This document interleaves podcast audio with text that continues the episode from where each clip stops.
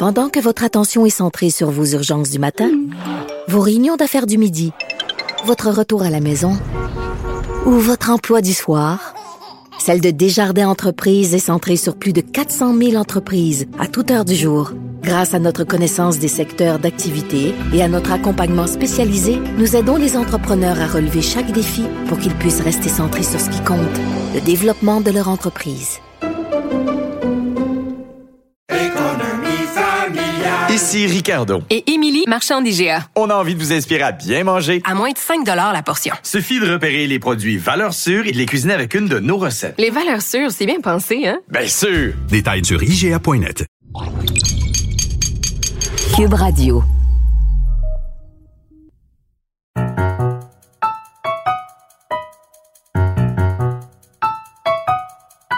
Ici Mathieu Boccoté et bienvenue aux Idées mènent le monde.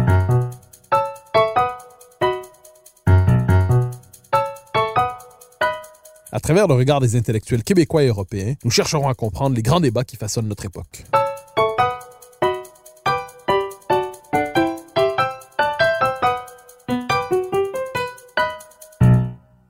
Maurice Duplessis est une figure à part dans l'histoire récente du Québec. De son vivant, il représentait pour plusieurs le chef national de ceux qu'on appelait alors les Canadiens français. Mais depuis quelques décennies, il joue à certains égards le rôle de repoussoir dans la conscience collective, comme s'il incarnait à lui seul ce que certains sentaient à appeler la grande noirceur. Mais au-delà de la caricature, comment la figure de Duplessis a-t-elle évolué dans notre imaginaire collectif depuis 70 ans? Pour en parler, je reçois l'historien Pierre Berthelot, qui vient de publier un ouvrage absolument remarquable sur le sujet. Duplessis est encore en vie. Pierre Berthelot, bonjour. Bonjour. Alors, votre ouvrage porte sur l'évolution des représentations de Duplessis euh, à travers les historiens, à travers les artistes, à travers les écrivains à travers les polémiques auxquelles il était associé, donc le mythe du Plessis. Mais avant de devenir un mythe, il y a une petite période de transition, nous allons commencer par là. Duplessis meurt en 59, il est donc le, le, souvenir est immédiat, il n'est pas encore devenu un mythe, ou peut-être peut l'est-il devenu de son vivant. Quelle est la représentation de Maurice Duplessis au Québec au moment où Duplessis meurt en 59? Au moment de sa mort, je dirais qu'il y a une sorte d'unanimité qui va se faire autour de Duplessis euh, quant au fait qu'il a marqué son époque, qu'il a marqué euh, son passage dans l'histoire du Québec. Euh, les éloges sont partout dans les journaux de l'époque, à la radio, à la télévision. C'est empreint de solennité, de grand respect.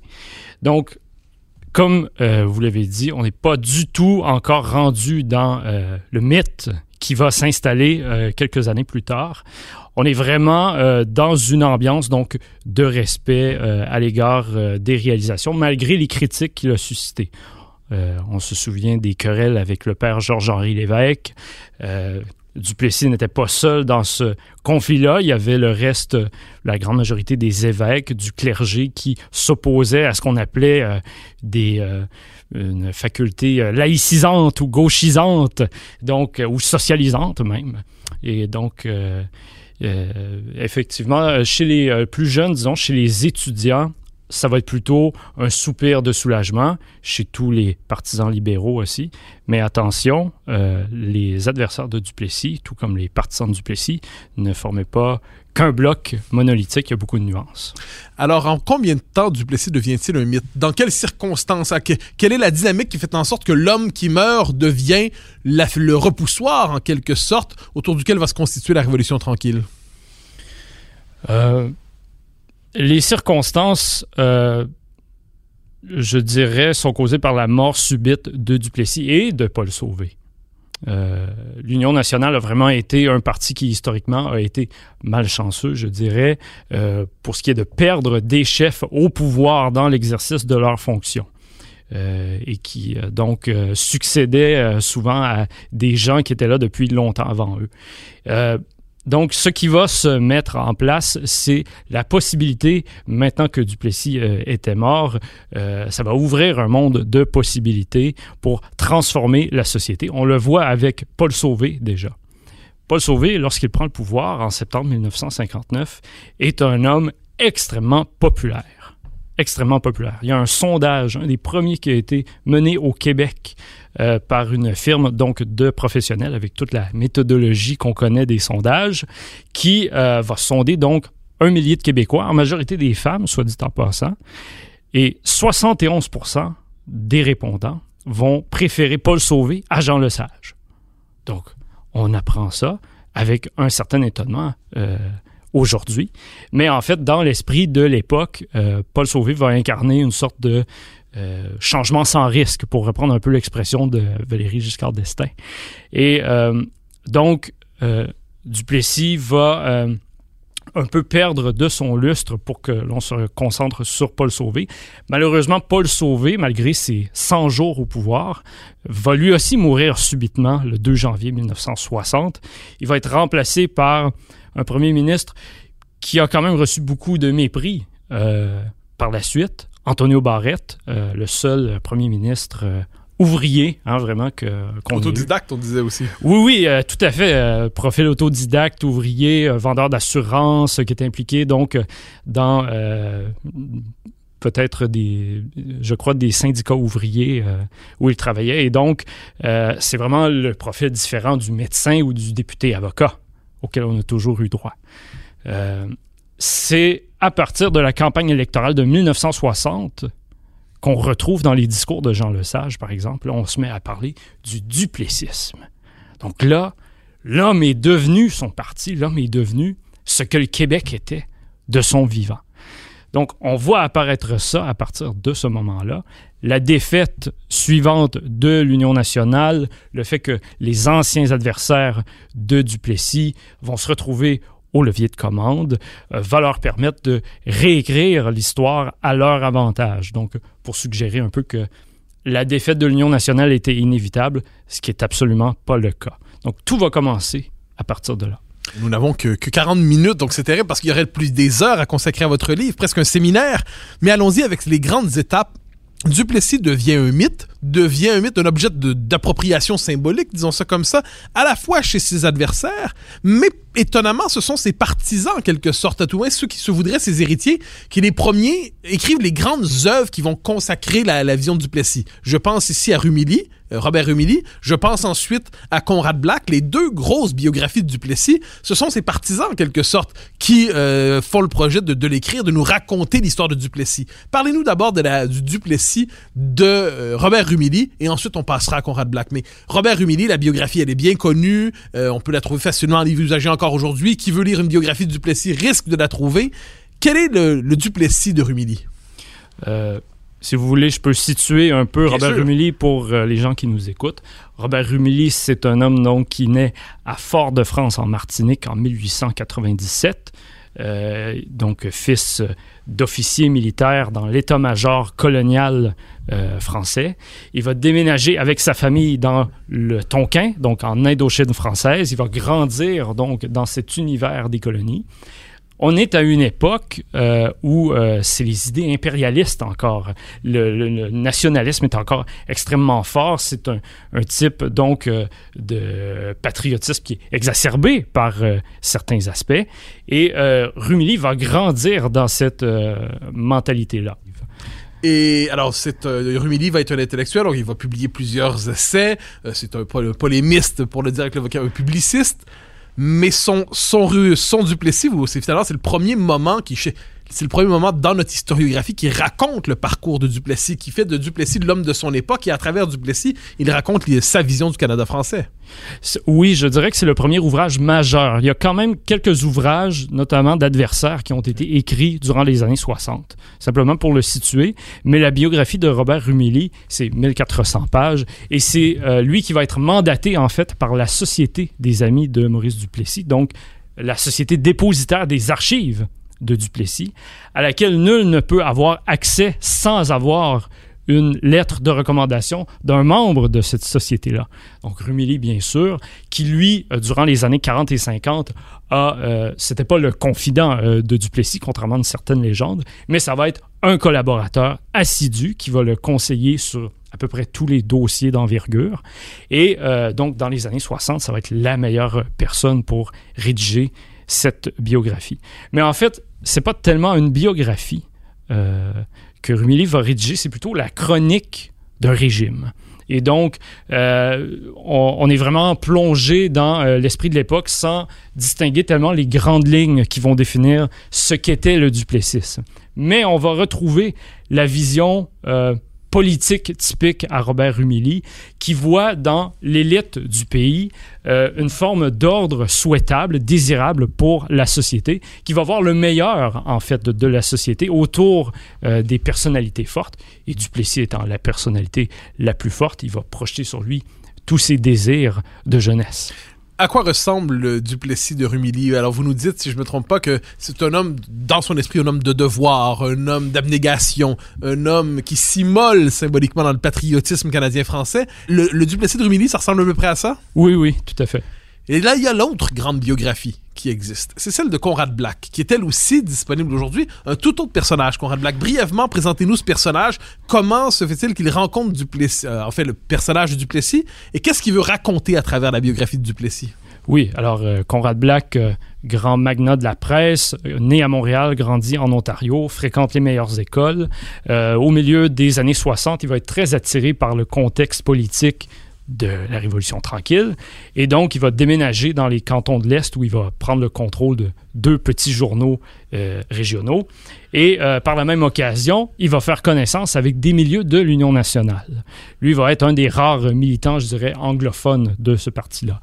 Et euh, le député de sa circonscription, Jean-Jacques Bertrand, va le présenter à Daniel Johnson, qui est chef de l'Union nationale, qui va devenir premier ministre euh, peu de temps plus tard.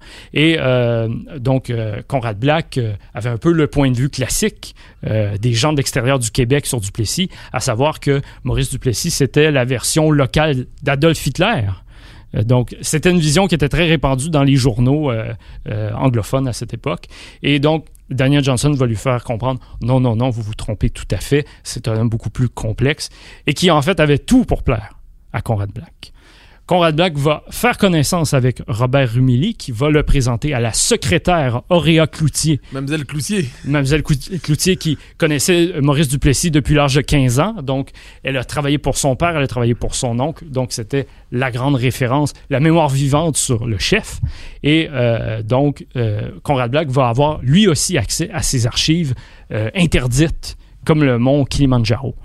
Et euh, donc, euh, il va euh, s'emparer de son sujet tout en étant fortement influencé par euh, Robert Rumilly qui écrivait sa biographie au début des années 70. Alors, vous nous dites dans votre bouquin, euh, Duplessis est encore en vie. Euh, le Duplessis de Rumilly, c'est un Duplessis qui est un homme d'abnégation. C'est un homme de devoir qui, qui se fond finalement avec ce qu'il croit être l'ordre naturel canadien-français.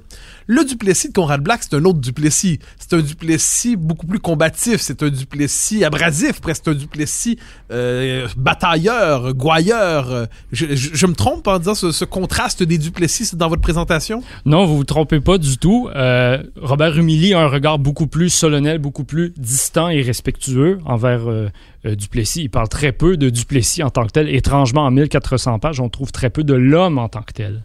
Chez Conrad Black, c'est tout le contraire. On sent une sympathie dès les premières pages avec son sujet. Et Conrad Black va moins voir, disons, le dépositaire d'un combat historique pour la sauvegarde des droits et de l'identité canadienne-française, avec tout ce que ça implique.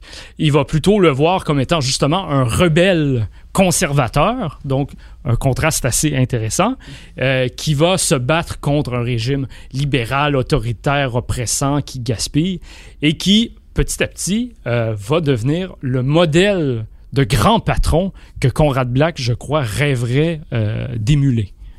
Donc, en quelque sorte, le Duplessis de Conrad Black, c'est Conrad Black tel qu'il se fantasme lui-même? Je crois qu'on peut faire cette lecture-là. Je ne suis pas dans la tête de Conrad Black, mais disons que on peut voir certaines euh, lignes, certaines euh, certains parallèles entre euh, la conception de la société de Conrad Black, dont je parle effectivement dans le livre, et la conception telle que lui la comprenait Conrad Black de Duplessis de la société. Alors, il y a quelque chose qui est assez marquant. Je le disais, Black, euh, Rumilly, ce sont deux admirateurs de Duplessis qui en font chacun leur portrait, chacun avec leur angle, chacun avec leur approche. En dernière instance, alors que le, ça demeure que ce sont les admirateurs de Duplessis qui fixent les monuments historiques, les biographies qui définissent le personnage. Qui veut rencontrer Duplessis en 1985, 86, 88, 90 doit passer par ses admirateurs en quelque sorte. Comment ces œuvres sont-elles accueillies au moment où elles sont publiées? Comment les Québécois, euh, le milieu intellectuel, mais plus largement, comment les Québécois réagissent-ils à ces œuvres agiographique, dirait certains, à tout le moins dans le cas de Rumilly, euh, très admirative dans le cas de Black, dans une société qui justement se constitue sur le rejet de la caricature de Duplessis? Vous avez fait un contraste très intéressant que je voulais noter comment les gens ont reçu et comment les intellectuels ont reçu. Euh, il y avait un débat radiophonique à l'époque où Conrad Black publiait, où euh, Robert Rumilly, je crois, publiait sa biographie euh, entre Conrad Black et Léandre Bergeron, donc l'intellectuel qu'on connaît bien. Et on voyait à travers cet échange-là une franche hostilité de la part d'un intellectuel que je trouve assez représentatif de son époque, euh, Léandre Bergeron, à tout prendre, euh, qui euh, était très hostile au fait de se réintéresser à la figure de Duplessis. Donc, chez euh, effectivement beaucoup de gens qui étaient sympathiques, disons, à des idéaux plus socialistes, des idéaux plus indépendantistes, vont accueillir avec méfiance chez beaucoup d'intellectuels chez beaucoup de gens au sein de la population, on va plutôt être euh, intéressé parce que ces biographies-là s'inscrivent en fait dans un tout un engouement, toute une mode médiatique, culturelle autour de Duplessis. Il va y avoir des émissions de radio, il va y avoir des documentaires, il va y avoir une série, par exemple, d'entretiens radiophoniques l'année où Conrad Black va sortir sa biographie euh, et qui donc vont interroger non seulement des adversaires, mais des alliés euh, de Duplessis. On le retrouve dans le livre Si l'Union nationale m'était comptée. Et donc, euh, on va vraiment voir ce contraste-là. Ce ne sera pas chez tous les intellectuels non plus. Euh, je pense à Jacques Ferron qu'on va voir dès le soir du lancement de la biographie de Robert Rumilly et qui, lui, quand même gardait certains souvenirs heureux de cette époque-là. Jacques Ferron est peut-être un électon libre. Je laisse les gens qui nous écoutent juger. Mais donc, euh, chez certains euh, intellectuels qui se définissaient plutôt à gauche, on va être franchement hostile à ça. Alors, est-ce qu'il y a des tentatives à ce moment-là de réappropriation de la mémoire de Duplessis? Je, sais de mémoire, je le sais de mémoire, que Jean-Guy Cardinal, quand il fait la course à la chefferie de l'Union nationale, fin des années 60, dit plus je fais du Duplessis, plus les gens embarquent. Euh, René Lévesque va dire dans un livre euh, d'entretien, je crois, La Passion du Québec, il va dire Duplessis, bon, c'est pas ma tasse mais c'est néanmoins un moment dans l'histoire de l'affirmation du Québec. Il l'enrégimente en quelque sorte dans l'histoire du nationalisme tel qu'il le prétend la poursuivre. Est-ce qu'il y a dans ces années où Duplessis a mauvaise réputation chez les intellectuels, où il devient le symbole, un repoussoir, est-ce qu'il y a néanmoins des tentatives de réappropriation de l'héritage du personnage?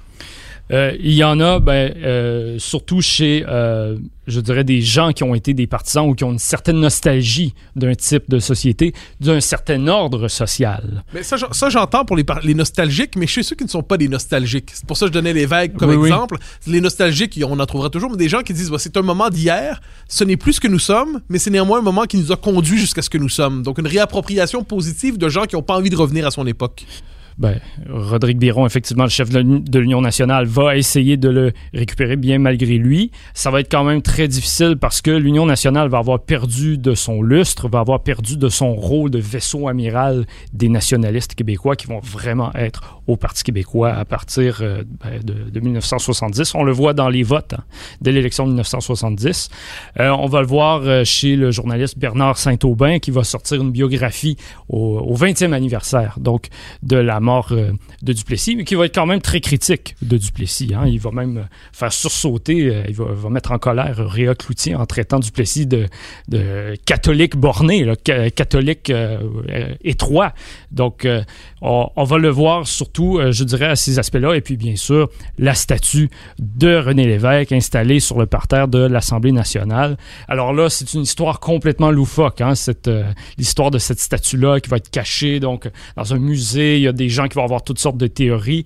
Il y a même euh, un animateur de Radio-Canada qui va se promener avec un pendule pour essayer de capter des ondes psychiques. Ra- Racontez-nous ça en quelques mots. Il y a une statue de Duplessis, mais on décide de la cacher parce qu'on ne veut pas assumer le régime. Et c'est René Lévesque qui, finalement, à la veille du référendum, décide de lui, do- lui donner une place pour dire, euh, envoyer un petit signal quand même aux gens de l'Union nationale qui restent embarqués dans la maison de la Souveraineté Association. Voilà. Et il y avait un désir, effectivement, de se réconcilier avec le passé et qui s'inscrit justement avec la mode des années 70 pour se réconcilier un peu avec le personnage. La série de Denis Arcand participe aussi de ce désir-là, donc d'amener le personnage à le, le normaliser, je dirais, pour ce qui est normalisable.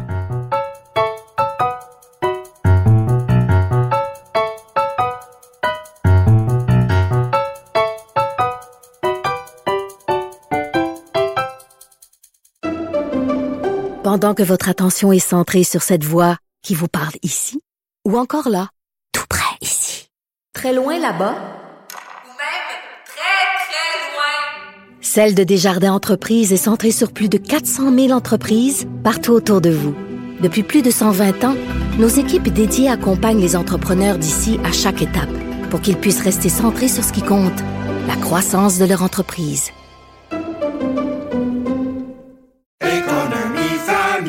Ici Ricardo. Et Émilie, marchand d'IGA. On a envie de vous inspirer à bien manger. À moins de 5 la portion. Suffit de repérer les produits valeurs sûres et de les cuisiner avec une de nos recettes. Les valeurs sûres, c'est bien pensé, hein? Bien sûr! Détails sur IGA.net. nous arrivons à ce qui est peut-être pas, je, je sais pas, c'est vous qui me direz si c'est la pièce centrale dans la mémoire populaire du duplessisme au Québec, mais à tout le moins c'est une pièce centrale dans la représentation qu'on s'est faite du Duplessis, le Duplessis de Denis Arcan. Alors il y a la série en six épisodes avec ce Duplessis per- euh, qui est personnifié par Jean Lapointe, à ce point convaincant, je le dis, je suis pas le seul que quand moi je pense à la voix de Duplessis, je pense à Jean Lapointe. Mon, mon Duplessis mental, c'est d'abord le Jean Lapointe, et là je, je sais que Lapointe n'est qu'une représentation de Duplessis, mais les deux se confondent et en toute vérité, Lapointe gagne. Alors, euh, Oui. c'est un moment très important qui, euh, qui a marqué des consciences, qui s'est associé à Denis Arcan, qui a fait une fable politique à travers tout ça. C'est une méditation politique, son Duplessis.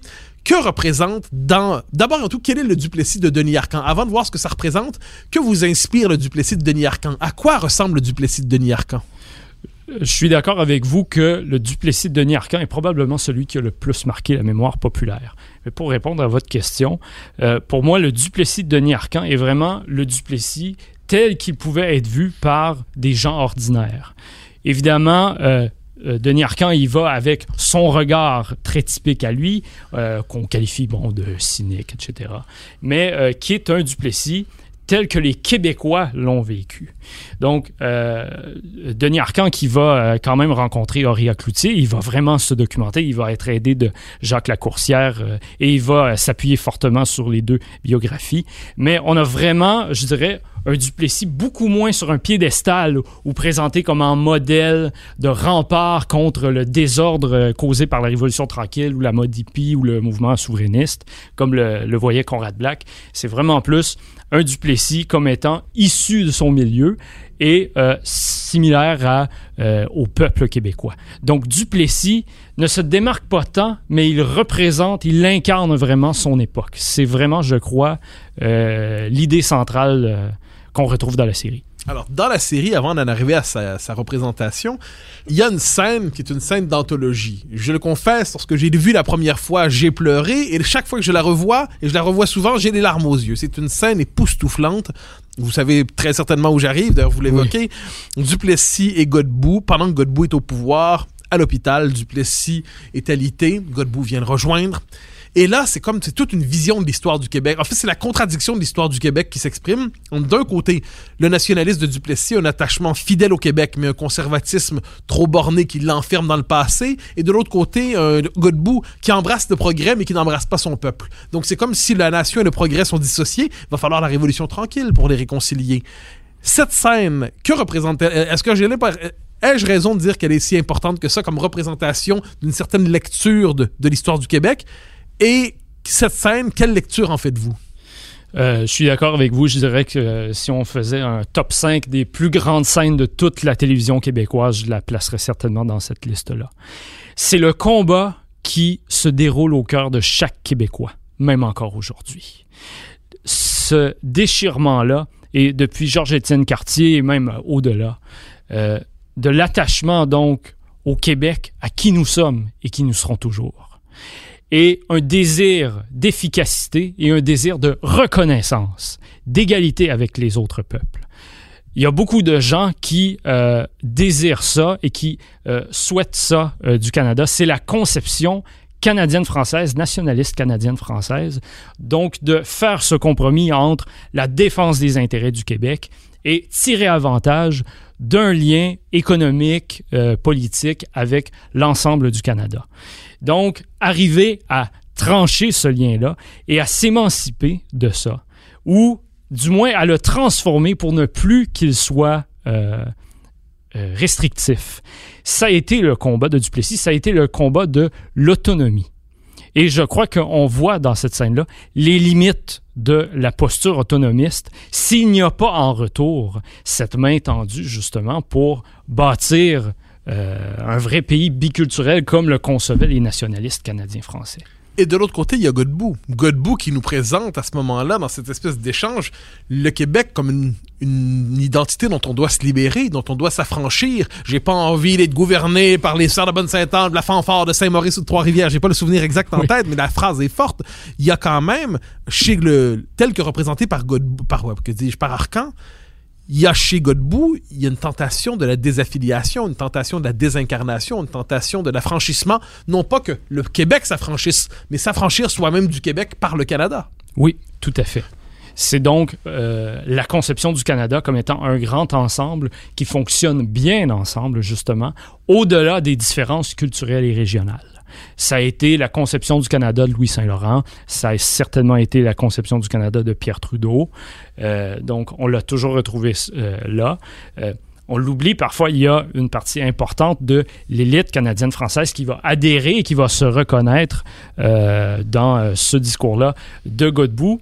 Mais il faut quand même admettre que historiquement, cette vision-là a été à peu près uniquement favorable à l'avancement des visées politiques du Canada anglais. On a évoqué la, série en tant que telle, on a évoqué le personnage. Comment la série d'Arcan est-elle reçue? Euh, parce que euh, vous l'évoquez dans le livre, il y a tout un choc. Certains disent le Duplessis d'Arcan, c'est un Duplessis séparatiste. Euh, il y en a d'autres qui disent on se reconnaît pas dans le personnage. Comment dans la population le Duplessis d'Arcan est-il reçu? Euh, oui, je dirais que dans la population euh, plus âgée, donc qui avait encore des souvenirs et pas seulement qui avait entendu parler euh, de Duplessis, ça a été extrêmement négatif comme réception. On va critiquer le fait que Duplessis buvait à même la bouteille, alors que c'était connu que Duplessis avait un problème d'alcoolisme assez sévère euh, avant la première guerre, la deuxième guerre mondiale, pardon. Donc euh, ça, ça va être vu très négativement les scènes où on le voyait dans cette situation-là, où justement il tenait un discours où il disait si le reste du Canada trouve que le Québec est un embarras, on sortira de la Confédération. Ce que Duplessis a dit en 1953 Devant son conseil des ministres. devant son conseil des ministres et même en conférence, euh, ce qu'il appelait les circonférences fédérales provinciales. Donc, il l'a dit, euh, Denis Arcand n'a rien inventé. Sauf que ça percutait de plein fouet et ça remettait en face, je dirais, les limites de la vision autonomiste. Que l'autonomiste ne peut fonctionner que s'il y a une réponse équivalente de l'autre côté du Canada anglais. Et donc, euh, ça va être reçu négativement par ces gens-là. Pour les gens plus jeunes, au contraire, ça va rendre Duplessis assez sympathique. Ça va euh, l'ancrer dans une nouvelle réalité qui, bon, avec euh, la partie fiction, on peut dire il y a certaines libertés qui ont été prises, mais on réactualise le personnage, on le rend pertinent encore dans une réflexion de ce que doit être le Québec. le Duplessis d'Arcan, c'est une figure qui va marquer des consciences, qui existe aujourd'hui, qui traîne sur YouTube, pour le dire ainsi. Il y a des scènes d'archives qui sont là. Euh, Est-ce qu'on peut dire que Arcan fait, quand on représente le, le Duplessis euh, d'Arcan, la ligne de fond, c'est quand même le nationalisme. C'est-à-dire, oui, c'est un homme de pouvoir, oui, c'est un homme qui, euh, qui veut le pouvoir, qui n'a pas envie de le céder, mais ce n'est pas le cynique que plusieurs ont voulu voir. Ce n'est pas que le cynique qu'il y a chez Duplessis en dernière instance. Vous parlez d'un nationalisme autonomiste, mais un authentique idéal. C'est un attachement profond à son peuple. Est-ce que le Duplessis d'Arcan représente ce, ce- finalement ce, nationaliste sincère malgré tout le cynisme qu'on a prêté au personnage? Oui, puis c'est un nationalisme euh, qui est peut-être moins civique, qui est plutôt incarné, je dirais. Un, un nationalisme vécu dans la chair, vraiment. Donc, euh, non, effectivement, euh, il y a des côtés cyniques chez, chez, chez Duplessis, chez tous les grands hommes politiques, je crois. Hein. Ils se font pas d'illusions sur la nature humaine. Ils savent très bien que la politique attire certaines personnalités qui sont âpres au gain et qui sont, bon, euh, hein, l'expression de Machiavel, ami de l'argent, ennemi des difficultés, tout ça. Euh, donc, oui, je serais d'accord que c'est la ligne directrice, le nationalisme, et pas, euh, pas, un nationalisme euh, co- conceptuel ou abstrait. C'est vraiment un nationalisme pragmatique, comme le sont l'ensemble des Québécois, à mon avis. Alors, on pourrait dire, vous me corrigerez si je me trompe, que le Duplessis d'Arcan, c'est la dernière grande construction symbolique de, la figure de Duplessis. Non pas qu'il disparaisse ensuite, mais c'est la dernière œuvre qui lui est consacrée sur le mode des grandes constructions symboliques qui vont marquer la conscience populaire. Ensuite, il devient, il demeure objet de polémique. Vous évoquez euh, des ouvrages qui lui sont favorables ou des fav- il y a le plus souvent des défavorables de d'hostiles que de favorables vraiment. Vous évoquez euh, l'excellent de Martin Lemay euh, qui fait, lui se plaît, fait un plaidoyer pour Duplessis des années plus tard, mais qui cherche à se réapproprier son héritage. Une fois qu'on a mis de côté les grandes œuvres que je viens d'évoquer, que direz-vous? Quel est l'état de la mémoire collective, l'état de Duplessis dans la mémoire collective? Je dirais quelque part au début des années 90 jusqu'à aujourd'hui. C'est-à-dire la, la mutation a eu lieu, le souvenir du Canada français devient folklorique, le Québec moderne accouche lui-même de sa mémoire, de sa propre lecture de l'histoire. Quelle place joue Duplessis dans tout ça? N'est-il plus que repoussoir ou y a-t-il des tentatives de réappropriation néanmoins? Il y a des tentatives de réappropriation, pas dans les œuvres pour le grand public.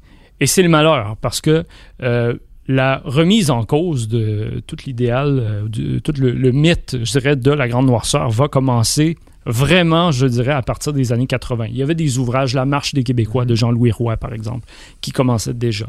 Mais on va vraiment le voir de façon plus importante dans les milieux académiques. C'est malheureusement euh, euh, presque seulement dans les milieux académiques que ça va se voir, dans les années 80. Euh, dans le grand public, euh, il va y avoir, par exemple, toute l'affaire des orphelins de Duplessis, qui est une histoire absolument horrible euh, des sévices que ces gens-là ont vécu. Mais il n'y aura pas de discussion, je dirais, pour apporter un, un portrait peut-être plus complet euh, de, de ce que a été le Québec de, de Duplessis. Et euh, donc, on va vraiment être resté avec les stéréotypes, les clichés hérités des années 60. Alors donc le Duplessis des universitaires, c'est un Duplessis dont on débat. Euh, de toute façon, le, mythe de la grande noirceur se fissure, s'affadit, se décompose peut-être un peu dans l'université, peut-être, mais dans la population, il se solidifie. Il est, plus, fort que jamais en quelque sorte. Euh, oui, puis euh, c'est euh, c'est très utile d'avoir un méchant dans une histoire. Euh, ça permet de se définir positivement en se disant plus je déteste ce que je méprise, ben, plus je suis une bonne personne. C'est humain, c'est tout à fait normal, mais ça ne nous permet pas de comprendre d'où on vient ni où on s'en va. Donc, euh, oui, en effet, il va, euh, il, va se renforcer, malgré qu'il va y avoir des commémorations. Par exemple, en 1999, à Trois-Rivières, pour le 40e anniversaire de décès, il va y avoir euh, des événements. Ça va être très local. Disons qu'il n'y aura pas de rayonnement national de ces commémorations-là. Ça va quand même donner lieu euh, à des essais, à des discussions assez fortes entre Jacques Hébert, donc le grand pamphlétaire et euh, sénateur, et, euh, et Conrad Black, par exemple. Alors là, on, on est devant un personnage finalement dont les Québécois ne savent peut-être plus que faire. C'est-à-dire tant qu'il était objet d'appropriation pour des grandes œuvres, vous l'avez évoqué, Rumilly, Conrad Black, Denis Arcan, il y a une forme de créativité intellectuelle qui s'investit dans le personnage. Mais aujourd'hui, lorsqu'on évoque Duplessis, là, je, nous conduis dans les années présentes. Le souvenir, finalement, il est, euh, vous me corrigerez, mais euh, le Duplessis n'existe plus qu'à travers le duplessisme, et le duplessisme n'existe plus qu'à travers sa définition la plus caricaturale et la plus négative qu'on puisse imaginer. Euh, J'évoque un élément de l'actualité récente, vous commenterez. François Legault a, eu, a, comparé son parti à l'Union nationale un temps. Il y a eu cette comparaison-là. Oui. Mais globalement, il y a eu. Quand, quand, la DQ a émergé, on a cherché à la duplessiser. Hein, autour de en 2003, effet. il y a un livre où on dit euh, c'est la nouvelle, la nouvelle Union nationale, c'est Duplessis, c'est mauvais, c'est mal. Mais aujourd'hui, si on cherche à voir l'état du rapport à Duplessis, qu'est-ce que ça représente selon vous dans la conscience collective, dans l'espace public? Lorsqu'on évoque Duplessis, qu'est-ce que ça réveille comme souvenir chez les Québécois, confus ou précis? En général, euh, on fait appel à Duplessis euh, pour diaboliser un adversaire. Généralement, pour euh, il faut qu'il soit nationaliste. Déjà, ça devient suspect aux yeux de beaucoup de gens. Il faut qu'il y ait un certain conservatisme. On associe beaucoup Duplessis de façon très méprisante aux régions hors des grands centres urbains.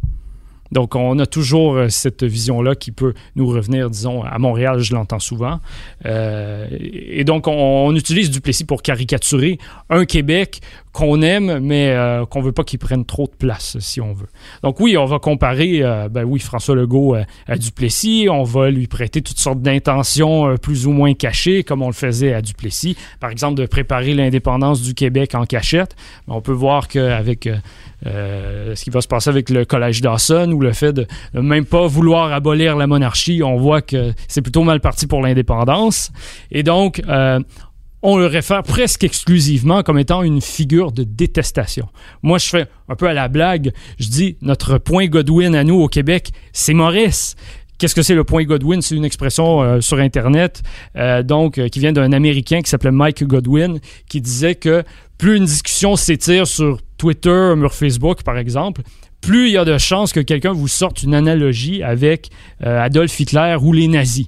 Et donc, ben, au Québec, plus la discussion euh, s'étire autour de la table, ben, plus euh, Duplessis a des chances de revenir. Alors, Duplessis est mort en 59. Les années passent. Théoriquement, la mémoire devrait s'apaiser. Y a-t-il aujourd'hui la possibilité, donc là, je vous sors un peu du livre pour, pour vous amener à, au-delà de, votre travail académique tout à fait remarquable, y a-t-il, selon vous, une réconciliation possible avec la mémoire de Duplessis? Peut-être moins du duplessisme, on s'entend, qui est une formule un peu usée, mais avec la figure du Duplessis peut-elle retrouver sa place dans une forme d'histoire longue du Québec, dans une histoire des grands premiers, l'histoire des grands premiers ministres de la province de Québec, pour reprendre la formule de Duplessis dans son échange avec Godbout? Oui. Est-ce qu'il y, est qu'il y a une place pour lui dans cette mémoire collective? Est-ce que vous voyez la possibilité de lui faire une place, de le réintégrer symboliquement, ou est-il condamné à jamais dans le rôle du méchant? Euh, mon livre, et moi personnellement, je m'inscrirais dans cette école de la normalisation de Duplessis. On normalise ce qui est normalisable. Hein. On va quand même pas excuser les abus documentés de l'Union nationale euh, en essayant de faire passer ça comme des modes d'économie souhaitables pour le Québec. Pas du tout.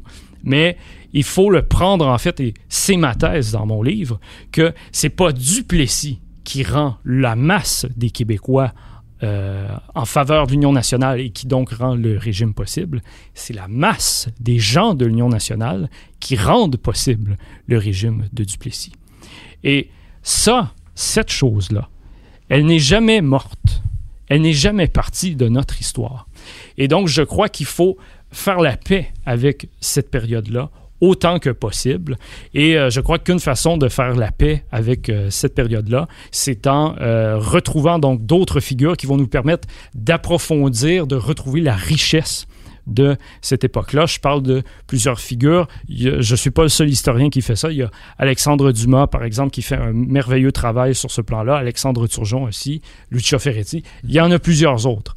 Et euh, des figures, donc, qui permettent de retrouver la richesse du Québec, la richesse historique, je dirais, et qui nous montrent que euh, euh, de tous les temps, il y a eu euh, des cœurs courageux, il y a eu des esprits éclairés, des gens qui cherchaient avec les moyens de leur époque à trouver des solutions aux problèmes du Québec avec ce qui leur semblait comme étant les meilleures idées possibles.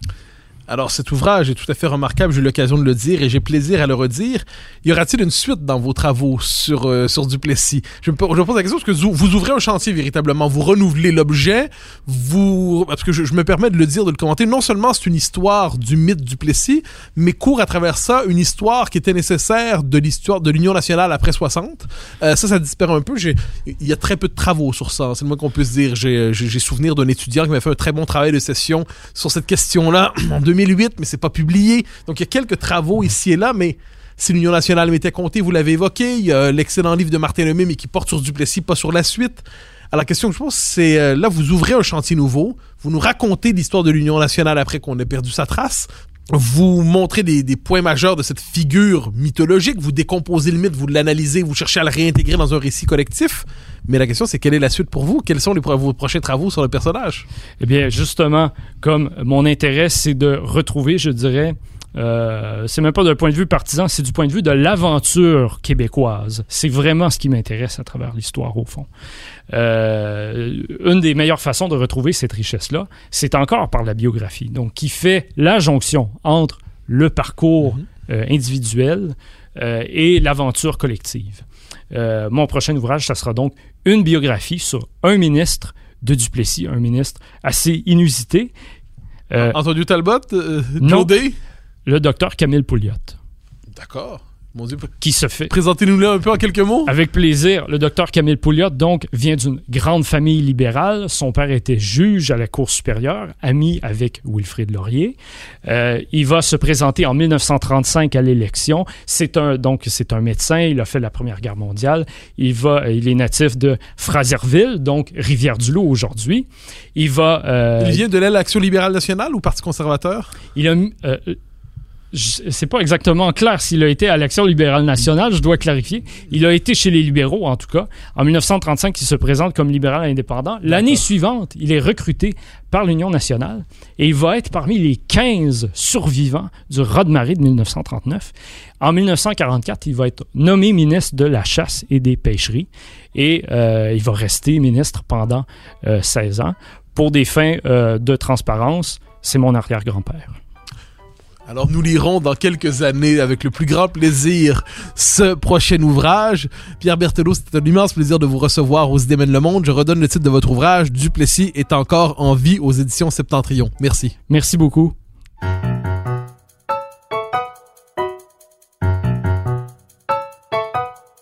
Chers auditeurs des Idées mènent le monde, vous pouvez faire connaître le balado sur vos réseaux sociaux en partageant les épisodes que vous aimez. Cela nous donne à chaque fois un fier coup de main pour faire circuler les idées. Aussi, si vous écoutez sur une autre plateforme que Cube Radio, laissez-nous un commentaire. C'est encore une fois un geste qui nous permettra de faire connaître la série à un plus grand nombre. Merci à vous d'être à l'écoute. Vous pouvez me suivre sur Twitter et sur Facebook. Vous pouvez également lire mes chroniques chaque mardi, mercredi, jeudi et samedi dans le Journal de Montréal. Vous pouvez également m'écouter chaque semaine à la Joute et sur Cube Radio tous les jours à 10h à l'émission de Richard Martineau. Animation et recherche, Mathieu Bocoté. Réalisation, Anne-Sophie Carpentier. Une production Cube Radio.